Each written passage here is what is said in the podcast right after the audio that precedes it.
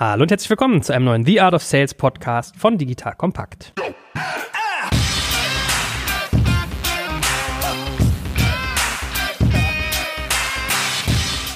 Mein Name ist Joel Kaczmarek, wie immer an meiner Seite der treue Gero Decker. Hallo Gero, schön, dass du da bist. Wir reden heute über Incentives. Also, wie kann ich meine Sales Crew incentivieren, alles zu geben? Das ist ja per se schon ein bisschen gegeben, sicherlich durch KPIs, die man erfüllen soll und die damit verbundenen Provisionen. Aber man kennt das ja aus ganz vielen Filmen auch und Serien. Da gibt es ja manchmal die lustigsten Dinge, wie man Sales-Leute irgendwie incentiviert. Und ich habe es auch schon öfters gehabt, dass ich in Büros gegangen bin. Ich weiß noch damals von dem Philipp Magin, der hatte damals so eine Tischreservierungsplattform. Den habe ich dann mal getroffen, weil wir irgendwie über ein Interview reden wollten. War in diesem Büro und da hing überall an den Wänden so Sales Employee of the Month, irgendwelche sozusagen Tabellen, mit welcher Sales Guy den meisten Umsatz gemacht hat und und und. Also das ist sozusagen die Welt, in die ich heute mit dir abtauchen will. Bei euch habe ich sowas noch nicht gesehen, oder? Habt ihr einen Sales Boiler Room irgendwo? Du wirst lachen. Es hängt nicht physisch an der Wand, aber du wirst Dashboards auch sehen, auch mit Namen und wo du genau stehst. Sehr gut. Also heute werden wir also über Incentives reden, nicht monetäre sowie monetäre. Wir werden darüber sprechen, was davon sollte man strukturell aufsetzen und wo machen vielleicht Sonderaktionen Sinn. Und wenn man ein bisschen drüber nachdenkt, merkt merkt man, dass man auch über so Dinge wie Transparenz und Fairness reden sollte und natürlich auch über Konflikte, weil es ja auch nicht so ganz einfach in so einer Firma, wenn eine Abteilung da mit irgendwie attraktiven Boni versehen wird und die anderen vielleicht nicht. So, that being said, fang mal bodenständig an. Was würdest du sagen, wie soll ich eigentlich Incentivierung ausrichten? Also was, was will ich incentivieren, ist vielleicht die Grundfrage, die ich vorwegstellen sollte, oder? Genau, also wie das typischerweise funktioniert ist, ich gehe in ein neues Jahr rein, ja, jetzt kommt demnächst 2021 um die Ecke. Da überlege ich mir natürlich erstmal als Firma, was will ich erreichen, wo will ich hin, was sind so meine Ziele, was sind die wichtigsten Dinge, die für mich als Firma Sinn machen. Und dann typischerweise so im November, Dezember geht's dann los, die sogenannten Comp-Pläne, Compensation Plans zu bauen.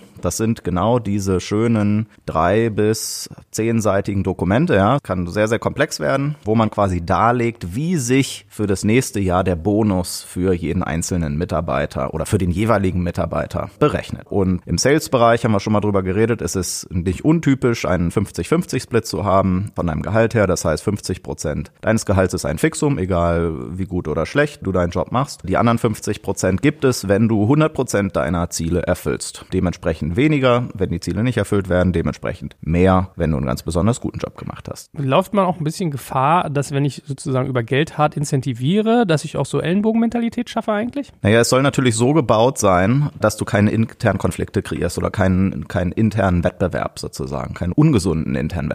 Da haben wir das Thema Territory Planning. Ich glaube, da haben wir auch schon mal drüber gesprochen. Kannst du ja vielleicht verlinken, die Folge, wo wir darüber gesprochen haben. Da geht es darum, natürlich ganz klar zu machen, welcher Kollege kümmert sich eigentlich um welchen Kunden und das lässt sich für die meisten relativ trennscharf definieren. Zum Beispiel das Land, wo der Kunde sitzt, wird dann einem entsprechenden Team zugeordnet und innerhalb des Teams, keine Ahnung, nach Branche oder nach Namen oder wie auch immer. Und dann die Frage, wie gehe ich mit den Konflikten um? Also stellen wir uns jetzt vor, eine Robert Bosch GmbH, die in allen Herrenländern sitzt. Wie verteilt sich das dann, wenn dort verschiedene Kollegen hoffentlich gemeinsam an einem Strang ziehen, um an den verschiedenen Standorten dort mit diesem Kunden zu arbeiten? arbeiten. Gut, tauchen wir mal ein. Nicht monetär versus monetär. Was wären so typische non-monetäre Incentivierungen, von denen du gelernt hast, dass sie funktionieren? Oder vielleicht sagst du ja auch gerade, nicht monetär funktioniert gar nicht. Also das Allerwichtigste sind, muss man ganz klar so sehen, im Vertrieb monetäre Anreize.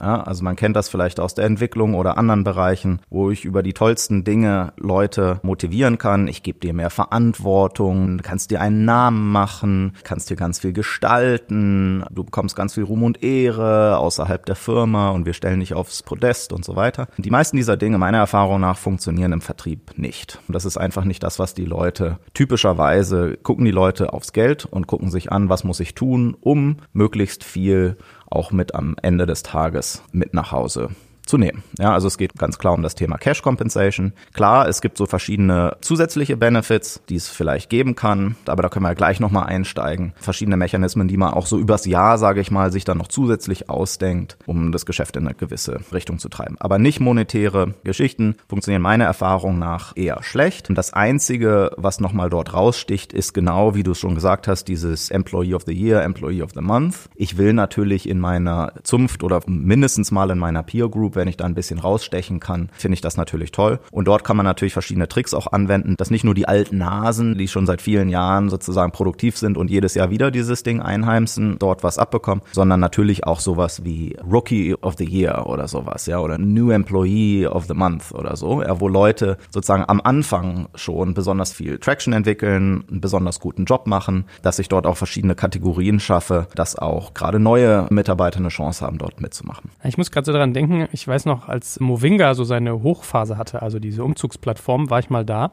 und äh, war auch im Sales-Bereich und die hatten auch solche Leaderboards an den Wänden auf Monitoren live mit Cash-Umsatz und die hatten so einen Pokal, also wirklich so einen plumpen, wie du es aus dem Kegelverein kennst, hässlichen Pokal. Das war der Wanderpokal und der war aber ein bisschen größer, also der hatte so die Größe von irgendwie einer großen Vase oder einer Karaffe so, ungefähr, weiß ich nicht, 40 Zentimeter hoch und derjenige, der im Monat am besten performt hat, hat den Pokal gekriegt und ich glaube irgendwie eine Cash-Komponente und das hat die Leute echt getrieben, ja, also. Oder lustig in den USA, dort kommt ja jeder mit dem Auto zur Arbeit, äh, dort kriegt dann der Employee of the Month, kriegt dann den Parkplatz direkt neben dem Eingang und da steht dann auch sein Name auf diesem Parkplatz drauf, ja, für den Monat. Das funktioniert in Deutschland nicht so gut.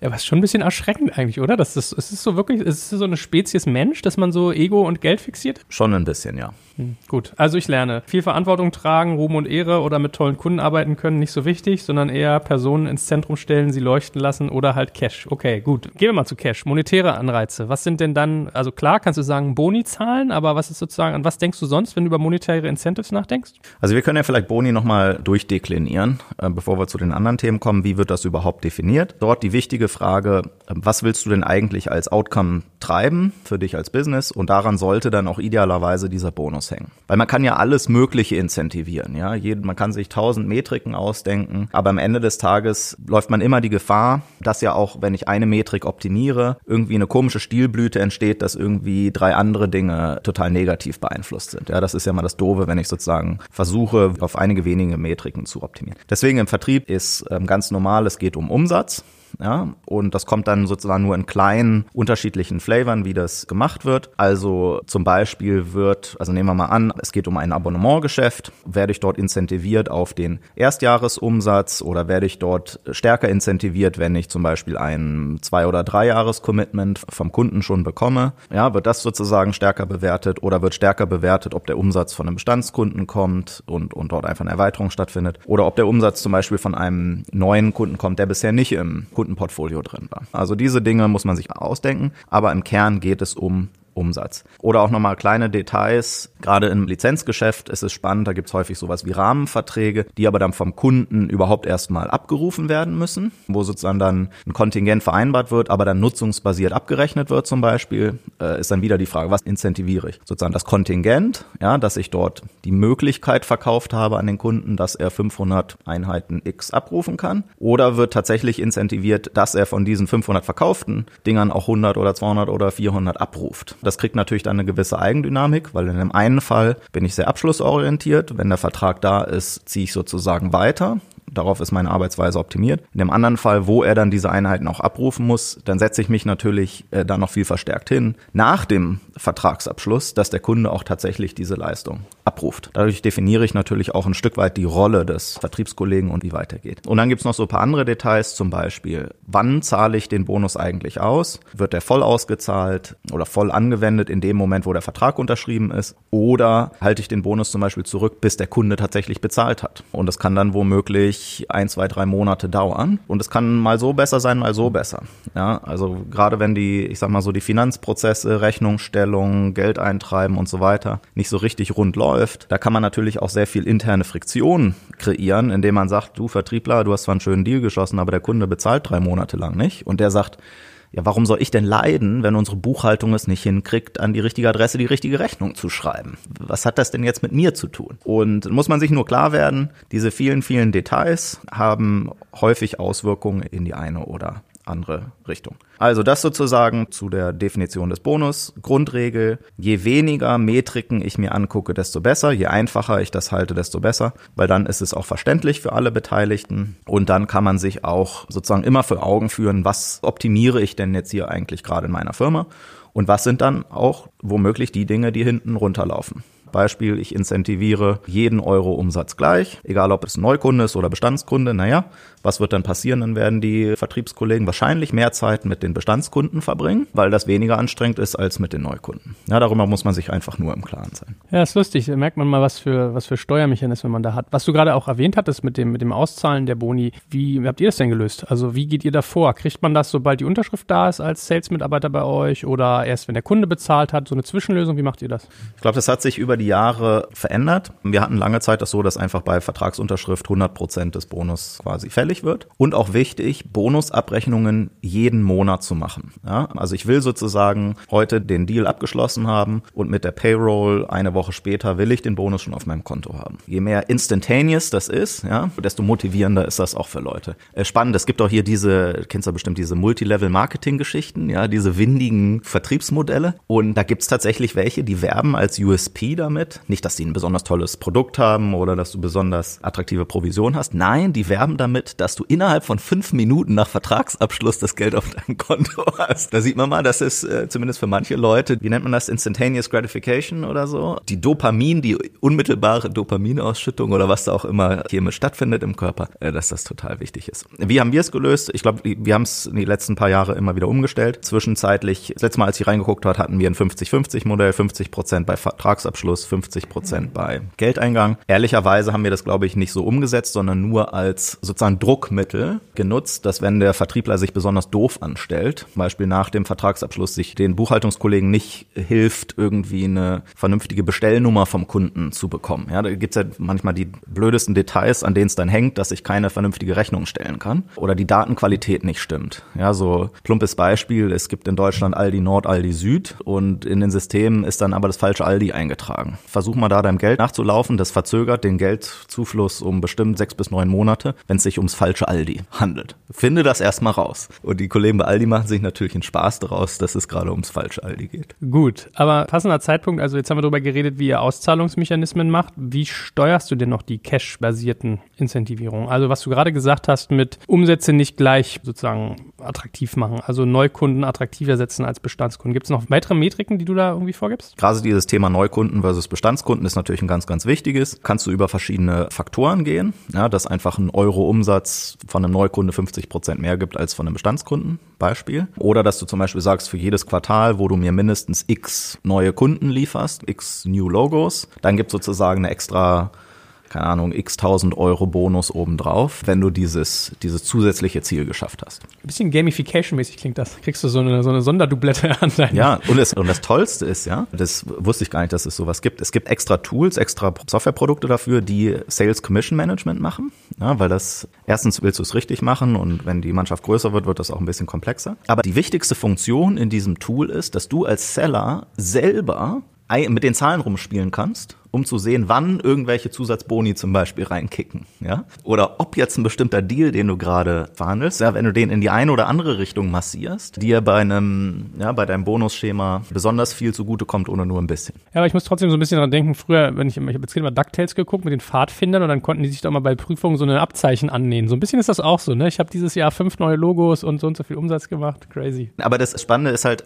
es geht am Ende des Tages vor allen Dingen ums Geld, ja? Die Optimierungsfragestellung des Vertriebers, wie kann ich das auch maximieren? Aber interessanter Hinweis gerade, den du gegeben hast mit diesen Sales-Provisions-Softwares. Wie finde ich sowas? Oder gibt es so drei, vier Standardanbieter? Wie hast du die gefunden? Also ich kenne jetzt nur das, ich habe selber das nicht gesucht. Ich kenne nur das, was wir benutzen. Das nennt sich Exactly und das ist so ein Plugin in, in die typischen CRM-Systeme. Saugt sich da die Daten an, sozusagen über die Contracts oder die Purchase Orders, die da durchgelaufen sind und dort kannst du dann konfigurieren quasi die Incentive-Pläne für jeden einzelnen Mitarbeiter. Dann hat da jeder einen Zugang.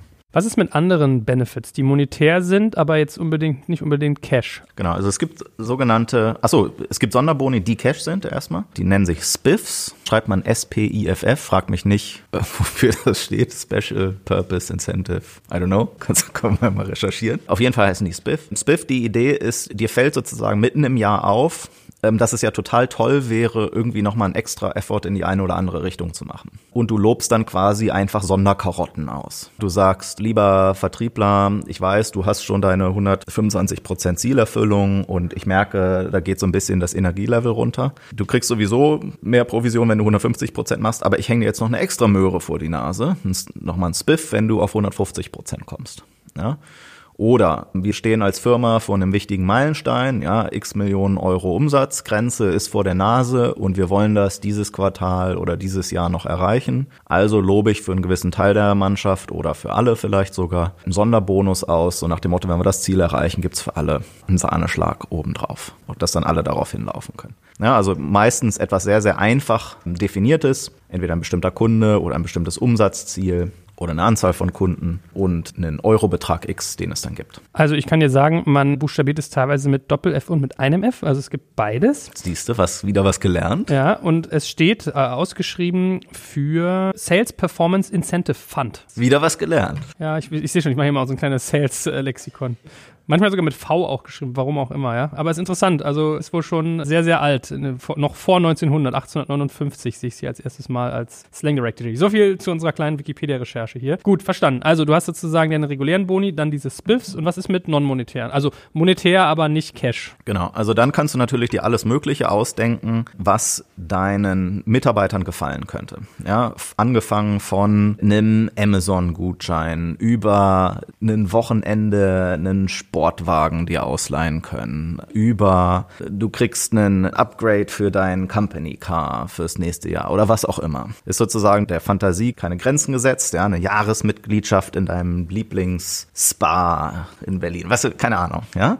Sollte natürlich zu der Person hoffentlich passen. Aber das Spannende ist, dass man ganz klar sich auch überlegen muss, für wen und welchen psychologischen Effekt will ich damit kreieren. Es gibt viele Dinge, die sich dann auf den Mitarbeiter oder die Mitarbeiterin selbst beziehen. Oder auch der Klassiker, wie wenn du ganz besonders tollen Job machst, schenke ich dir eine Uhr. Irgendwie im Vertrieb sind Uhren immer noch ein Ding. Ja, verstehe ich nicht, aber scheint so zu sein. Wer profitiert davon? Natürlich nur der Kollege oder die Kollegin, um die es dort gerade geht.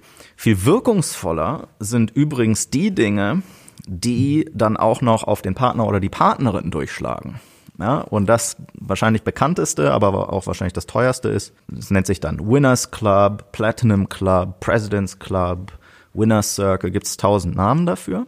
Die Idee ist, dass du quasi einmal im Jahr die x Prozent besten Mitarbeiter aus dem Vertrieb sozusagen zusammenrottest und du schickst die auf die Insel. Ja, und zwar nicht alleine, sondern du schickst die mit dem Partner der Partnerin oder einer Person, der Wahl. Ja? Und gerade wenn du das nicht nur einmal machst, sondern jedes Jahr wiederkommt, ja, und es ist klar, dass es so ein Incentive gibt, wie genau dann das Ziel definiert wird, mag sich vielleicht von Jahr zu Jahr ändern, aber dass es sowas gibt, dann kreierst du natürlich einen ganz spannenden psychologischen Effekt, weil wenn dann morgens die Kollegin zur Arbeit aufbricht oder sich ans Telefon hängt oder zum Flughafen eilt, ja, sagt dann der Partner, du Schatz, mach heute einen besonders guten Job, ich will wieder auf die Insel, ja. Also es klingt ganz plump, aber es ist etablierter, als man das so vermuten würde, sowas zu machen. Und das funktioniert selbst im Jahre 2020 immer noch, ja, dass die Leute das toll finden. Und die Idee ist, da gibt's dann halt, wie gesagt, eine, eine, eine exklusive Klassenfahrt einmal im Jahr, wo dann auch alle, die da teilnehmen, gleichzeitig dorthin fahren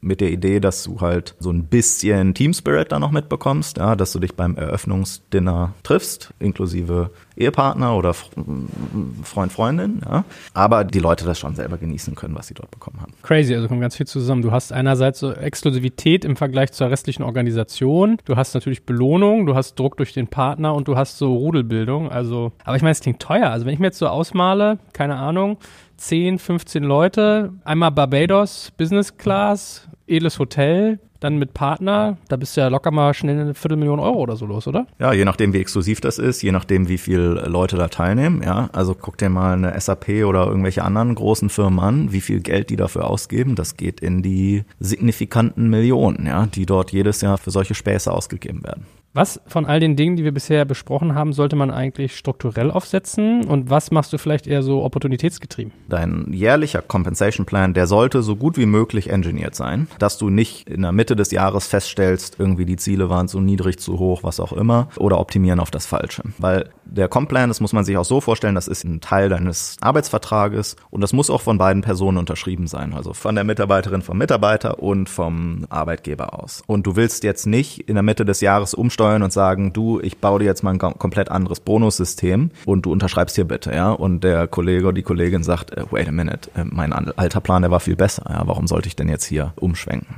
Ja, also deswegen sollte der schon möglichst gut gebaut sein und man muss halt bereit sein, auch in dem Moment, wo die Mitarbeiter ihre Ziele, keine Ahnung, zur Mitte des Jahres schon erfüllt haben, muss man sich dann halt ausdenken, was lege ich eventuell noch für eine extra Möhre oben drauf, damit es auch spannend bleibt, ja, und, und nicht die Motivation irgendwie auf Null geht für die zweite Jahreshälfte. Und das muss man sich dann leisten können. Deswegen Achtung vor Metriken, die nicht 100% korrelieren mit Geschäftserfolg hinterher. Also wenn du dort Metriken reinschreibst wie Vertriebsaktivität, ja, Anzahl Meetings zum Beispiel oder Anzahl Calls, die ich mache, das korreliert ja noch nicht unbedingt damit, wie viel Umsatz du zum Beispiel hinterher machst. Oder selbst wenn es Umsatz ist, kann es sein, dass du Deals reinholst, mit dem je mehr Umsatz du machst, je mehr verliert die Firma damit. Ja? Deswegen wird in vielen Branchen dann nicht nur mit reinem Umsatz gearbeitet, sondern zum Beispiel mit Profitabilität oder Deckungsbeitrag eines Deals. Ja, Gerade in der Dienstleistung geht es nicht nur um Umsatz, weil du könntest ja auch einfach 60 Prozent Discount geben, um deinen Umsatz nach oben zu schrauben. Ja? Also das muss schon gut ausgedacht sein, damit du dich hinterher nicht ärgerst, dass obwohl alle ihre Ziele übererfüllen, es deinem Business total schlecht geht. Gibt es so Zeitpunkte oder sagen wir mal also so Timing-Momente? Weil ich glaube, was ja immer passiert ist, Ende des Quartals, so der Ameisenhaufen rödelt nochmal los, ist mehr so Bienenstock-Atmosphäre. Wenn man jetzt sozusagen non-strukturelle Sachen hat, also so die, die Extramöhren, die du gerade gesagt hast, gibt es so Zeitpunkte, wo es sich empfiehlt, sowas rauszuholen, dass man nochmal irgendwie einen, einen Gang zulegt, dass man sagt, okay, Weihnachtsgeschäft steht vor der Tür oder Quartalsbeginn, alle sind so ein bisschen schlaff, jetzt will ich nochmal aufs Gaspedal drücken. Gibt es da Momente? Also erstens muss es früh genug kommen, damit es noch Wirkung entfalten kann. Ja, also wenn du einen Zusatzbonus irgendwie eine Woche vor Weihnachten auslobst für, fürs Jahresendgeschäft, dann ist es wahrscheinlich zu spät. Das lohnt sich nicht. Das muss früh genug sein. Aber es darf auch nicht der Eindruck entstehen, dass du irgendwie einen total schlechten Job bei der bisherigen Zieldefinition gemacht hast und deswegen musst du jetzt irgendwie mit, mit irgendwelchen Sonderaktionen äh, das alles kitten und, und irgendwie heilen. Ja? Der Eindruck sollte nicht entstehen oder es wäre ein Zeichen dafür, dass du einfach vorher einen schlechten Job gemacht hast, sondern diese Zusatzboni sollten tatsächlich etwas Besonderes sein und auch so, dass nicht irgendwie in den Folgejahren dann die Erwartungshaltung ist und die Mitarbeiter immer zu dir kommen, ja, bei den letzten Jahren hatten wir ja immer einen Sonderbonus XYZ. Das äh, ne, so ist es nicht gedacht. Also für, für den Standardfall, der Standardfall ist abgedeckt durch die Annual Compliance und wirklich nur Sondersituationen, weil wir ein bestimmtes Produkt pushen wollen, weil wir in einem bestimmten Land besonders erfolgreich sein wollen, weil wir irgendwie das Gefühl haben, da nochmal durch einen extra Push nochmal ein neues Level erreichen zu können. Ja. Für sowas ist ein Sonderbonus, wie auch immer der aussieht, ob Cash oder ein Voucher oder sonst irgendwas, nur für solche Fälle sollte das reserviert sein. Gibt es auch Desincentivierung eigentlich? Also zum Beispiel Strafen, dass man sagt, wir wollen jetzt irgendwie bestimmtes Verhalten vermeiden und wenn irgendwie eine Salesperson dies oder das tut oder dies oder das vernachlässigt, zum Beispiel äh, CRM nicht ordentlich pflegen oder sowas, dass dann der Boni oder der Incentive wieder runtergenommen wird? Genau, das ist dann der sogenannte Malus. Ja. Das ist hoffentlich, wenn man das verwendet, eher ein theoretisches Konstrukt oder ein abschreckendes Konstrukt, was niemals gezogen wird. Aber gerade wenn du in bestimmten Bereichen ähm, Probleme hast, ja, will man solche Optionen haben, um das zu ziehen. Also jetzt CRM nicht pflegen, das muss halt schon eine sehr unreife Organisation sein, wo sowas dann auch wirklich durchexekutiert wird. Ja, wenn du ein gutes Sales Management hast, sollten da Ermahnungen und sowas eigentlich genügen. Aber du kannst natürlich so andere Themen haben, wieder zurück auf das Thema, was ist gut für dein Geschäft, Beispiel. Beispiel.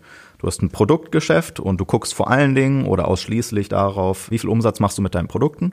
Es gibt aber auch noch ein Dienstleistungsgeschäft und dort haben die Mitarbeiter eigentlich ziemlich freie Wahl, weil niemand guckt auf die Metriken so richtig und es ist eigentlich fürs Geschäft am Ende des Tages marginal, was dort passiert. So, wenn du jetzt aber natürlich deinen Produktumsatz pusht, indem du auf der anderen Seite kostenlose Dienstleistungen mit verschenkst.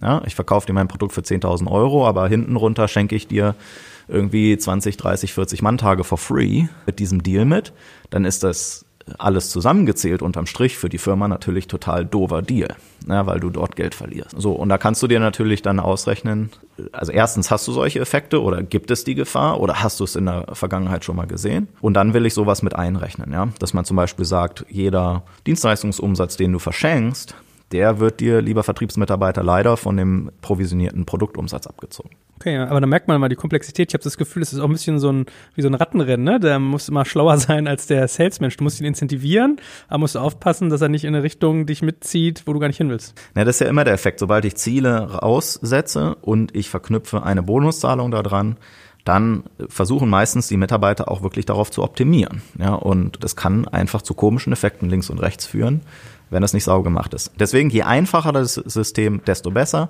Je stärker es korreliert mit dem Geschäftserfolg insgesamt, ähm, desto besser. Dann musst du auch nicht irgendwelche komischen Sachen machen und, und Boni zum Beispiel cappen. Ja, also die Frage ist ja, wenn ich 200, 300, 500, 1000 Prozent Zielerreichung habe, ab wann skaliert denn mein Bonus nicht mehr weiter?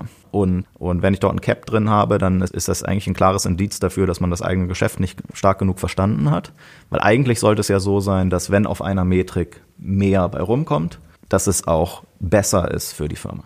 Aber ist ein interessanter Hinweis eigentlich. Sollte man generell, also habt ihr sowas auch, dass ihr bestimmte Boni irgendwie absägt, dass ihr sagt, irgendwann äh, wird es hier unsittlich oder weiß ich nicht, dann haben wir die, die Ziele nicht richtig gebaut, wenn wir so hohe äh, Überfüllung haben? Also wenn du auf einen Klassiker, auf einen Klassiker Umsatz incentivierst, wo je mehr Umsatz äh, besser ist für die Firma, dann sollte der auch einfach nicht gekappt sein, ganz einfach. Simpel. Ja, aber ansonsten, was du eben meintest, ich muss so ein bisschen zurückdenken an Yamba, da war das glaube ich auch so. Die wurden nochmal gekauft dann von irgendeinem, so mir ist gerade der Name entfallen, so ein amerikanischer äh, Telco, meine ich, war das. Und die haben dann auch irgendwie gesagt, hier, es gibt Umsatzbeteiligung für die Sambas, glaube ich, noch, konnten ihre Anteilswerte erhöhen.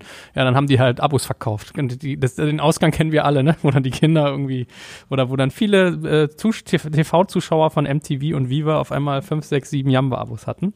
Gut, aber das ist sozusagen noch mein letzter Punkt mit dir für heute. Äh, Transparenz, Fairness auf der einen Seite und Konfliktvermeidung bei dem ganzen Thema, weil wenn man Leute incentiviert, so wie wir es gerade gesagt haben, muss man immer auch aufpassen, dass man nicht blödes Verhalten incentiviert. Wie würdest du da vorgehen? Was ist wichtig in Sachen Transparenz und wie kann ich Konflikte vermeiden bei dem Thema? Also wichtig ist, es muss klar sein und transparent sein, wann gibt es Boni und wann gibt es keine Boni. Ja, und wieder je einfacher die, die Metriken dahinter, desto besser.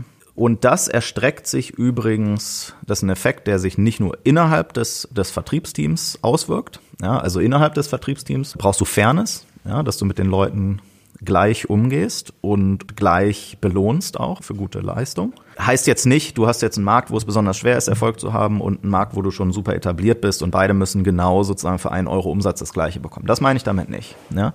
Aber dass du sozusagen für vergleichbare Leistung auch vergleichbare hm, Belohnung bekommst, das ist ganz, ganz wichtig. Und im Sales-Bereich, das ist nun mal ein Bereich, wo man auch mit Metriken sehr, sehr offen umgehen kann und ja, Erfolg der einzelnen Mitarbeiter sehr, sehr transparent umgehen kann. Und keiner stört sich daran, dass es solche Dashboards gibt. So, der Vertrieb steht natürlich nicht alleine da in einer Organisation. Es gibt zum einen natürlich ganz viel Funktion im direkten Umfeld, ja, Marketing, Customer Success, ja, eine ganze Reihe von oder auch BDRs, die in dem Vertriebsprozess sozusagen involviert sind, so dass nicht, dass es nicht nur um den Vertriebler geht, der am Ende des Tages sozusagen den Vertrag mit nach Hause bringt, ähm, sondern viele andere dort beigetragen haben. So, wenn ich jetzt anfange, gerade sehr sichtbare Aktion zu machen. Ja, also diese Winners Club oder Leute gehen auf eine Reise, das ist sehr, sehr, sehr, sehr sichtbar. Die werden Fotos von sich am Strand auf Social Media posten. Das wird man sehen. Ja, und es wird in der Firma jeder Depp wissen, dass es sowas gibt und wie das genau aussieht. Ja, und jeder, der nicht mitfährt, wird sich fragen, warum fahre ich eigentlich nicht mit? Und dann geht es darum, auch sicherzustellen, dass es fair stattfindet. Wenn ich nur Vertriebler zum Beispiel dort losschicke und dort mitfahren können, da ist der Ärger vorprogrammiert, weil sich alle anderen halt als nicht wertgeschätzt genug wahrnehmen werden, zu sagen, ja, aber der Deal, der hängt ja nicht nur am Vertriebler, der hängt ja an, ja, an allen anderen, die dort mitgewirkt haben auch. Deswegen bei solchen Aktionen oder bei Bonis oder Sonder äh, Geschichten muss man sich immer fragen, habe ich das fair innerhalb des Unternehmens auch aufgesetzt, so dass ja, dass im Zweifelsfall auch mehr Leute davon profitieren. Und dann gibt's natürlich so ganz große Kulturunterschiede, sage ich mal. Gerade jetzt bei Softwarefirmen äh, habe ich Entwicklung, Produkt auf der einen Seite und eine Vertriebsorganisation sozusagen am anderen Ende des Spektrums. Da muss man sowieso ganz, ganz schwierige Diskussionen führen, weil immer der Eindruck da ist oder die Vermutung da ist, ja, den Vertrieblern, die behandelt man ja viel, viel besser und die haben ja auch noch da, den geht schon gut und dann kriegen die nochmal hinterhergeschmissen und so weiter. Ja. Also diese Diskussion muss man führen und, und hoffentlich ein Modell bauen für die Organisation, so dass es auch wirklich wirklich fair gemacht ist und nicht einzelne Teams bevorteilt und andere vernachlässigt. Gut, also es muss klar sein, wofür ich incentiviert wäre oder wofür ich meinen Boni bekomme, aber wie löst du diese Konflikte denn auf? Weil ich erinnere mich auch noch dran, bei meiner frühen Firma war es so, da haben wir Artikel geschrieben und also von klassischer Redaktion und es gab quasi äh, Sales-Leute, Vertriebler, die Werbung verkauft haben. So und es war immer so, die Werbeeinnahme war nur so gut wie der Abruf des Contents. So und irgendwann hast du dann automatisch den Effekt, dass sich so ein Redaktionsmitarbeiter sagt, okay, was ist, ist voll unfair, warum wird der nicht dran beteiligt, obwohl es auf meiner Arbeit basiert? Und das, was du gerade beschrieben hast, ist ja ähnlich. Also Business Development hast du gesagt, Marketing, das ganze Customer Success Thema. Also da hast du meinetwegen fünf, sechs Rollen, die an einem Kunden werkeln, die alle einen Beitrag leisten, dass der das Geld zur Firma rüberschiebt. Und einer von denen wird aber nur belohnt mit einer Reise auf, keine Ahnung, nach Barbados, auf die Seychellen, nach Madagaskar, who knows. So, wie, wie geht ihr daran? Was, wie löst ihr das auf, diesen Frust? Also zwischen verschiedenen Funktionen, das Einzige, was aus meiner Erfahrung geholfen hat, ist einfach über, auch über Marktüblichkeit zu gehen. Ja, ist ja allgemein die Frage, warum oder was ist ein faires Gehalt für einen Buchhalter versus was ist ein faires Gehalt für einen Vertriebler, was ist ein faires Gehalt für, für einen Softwareentwickler. Ja, da kannst du, jeder hat da seine eigene Meinung zu. Ja, Leute sagen, ja, ich bin doch derjenige, der das Produkt baut, ich sollte dort dreimal so viel verdienen wie die Leute, die das Produkt nicht bauen. Ja, so, es ist dann eine individuelle Meinung, hard to dispute. Ja, und das einzige Argument, was du dort führen kannst, ist zu sagen, okay, wir sind nicht die einzige Firma, die so gebaut ist. Lass uns 100, 1000, was auch immer Firmen, die so ähnlich sind wie wir, angucken. Wie ist es denn dort geregelt? Ja, und scheinbar scheint sich da im Markt insgesamt etwas rauszubilden, was der Realität scheinbar relativ nahe kommt. Das ist sozusagen der Weg. Innerhalb sozusagen die Funktionen, die aber eher sehr nah beieinander sind, ja gut, da musst du halt gucken, wie groß ist der Beitrag tatsächlich oder wie viel Seniorität oder wie viel Spezialwissen oder was auch immer ist denn tatsächlich notwendig, um ein gewisses Ergebnis auch zu erzielen. BDRs versus Sales ist typischerweise relativ einfach, weil es ein gut verstandener Karrierepfad ist. Ja, du fängst als BDR an in deiner Karriere, machst das ein paar Jahre, und die sehr guten Leute gehen dann irgendwann in den Vertrieb über, machen erst typischerweise kleinere Kunden und dann größere Kunden und dann bis zu den ganz großen. Und da gibt es dann zu diesem Karrierepfad ist es auch verständlich, dass du dann in anderen Rollen, wo du auch erst reinwachsen musst über die Zeit, womöglich auch mehr zu verdienen gibt. Gut, lieber Gero, das hat viel Spaß gemacht. Also wir haben viel gelernt, einerseits über nicht monetäre Incentivierung, dass da eigentlich nur Ego richtig gut funktioniert und dann über monetäre, wo wir über Cash geredet haben, also die Compensation Plans, die Spiffs und andere Benefits.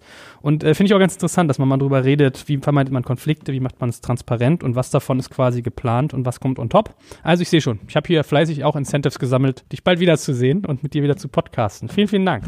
Sehr gut, bis zum nächsten Mal. Ciao, ciao.